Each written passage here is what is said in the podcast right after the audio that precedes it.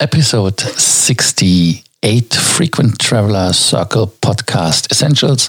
Today's episode is about Lufthansa and their first restructuring package due to Corona.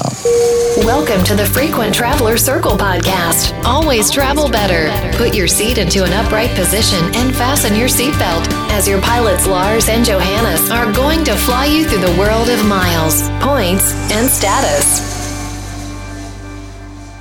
Lufthansa published today their first decision on first reduction package means that um, they are thinking that there is a significant decline in air travel also expected for the period after the COVID-19 or coronavirus crisis.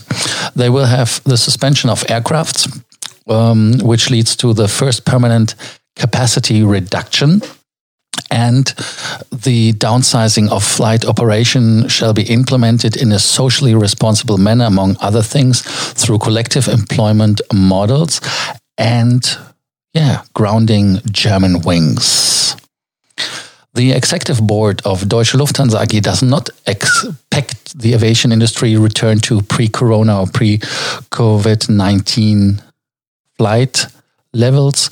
So the um, assessment is that it will take months until the global travel restrictions will be lifted.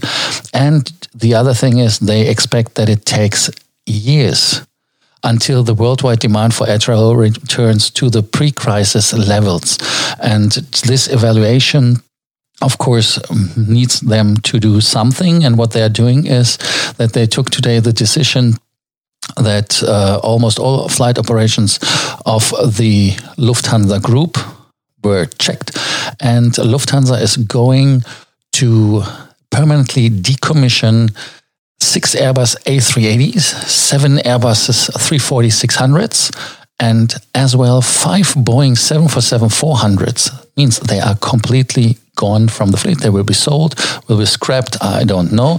The Airbuses will be returned to Airbus. That is a contract. I don't know if it's kind of an early termination fee what they have to pay, but these aircrafts are gone. Then uh, 11 Airbus A320s will be withdrawn from short haul operations. That is maybe a kind of a parking situation as they need the aircrafts back again.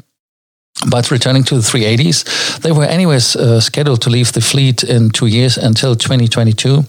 And um, the decision to phase out the seven A340-600s and the five Boeing 747-400s was, of course, taken uh, based on their fuel efficiency. So they are not as environmentally friendly, but they are as well very expensive to keep in the air.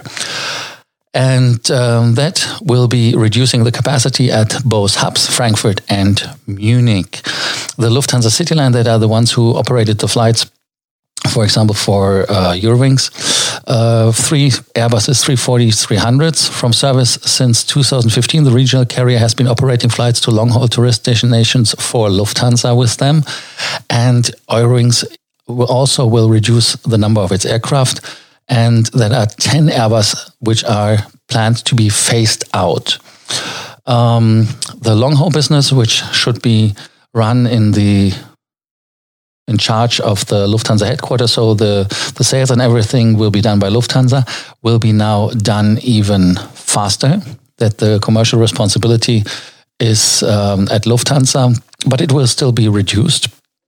And um, the flight operations uh, will be bundled in one unit, which was already decided before the crisis, but that will be now accelerated and speeded up, that it will be giving them financial benefits earlier.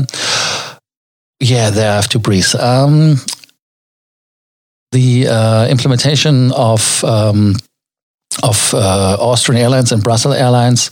Uh, in this, maybe they're thinking about that as well. But what they are doing now is that um, this both airlines will um, working on reducing their fleets as well. There are no numbers yet published. Um, Swiss International Airline will also adjust its fleet size, but by uh, phasing out older aircrafts and the deliveries of the new aircrafts will be a little bit postponed. They're just in discussions.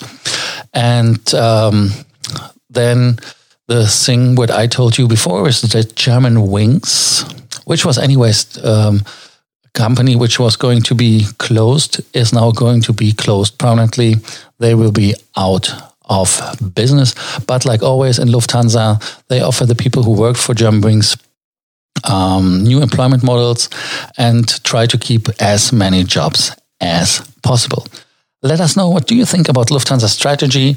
What would be your choice? Um, what do you think about the retirement of the 380s?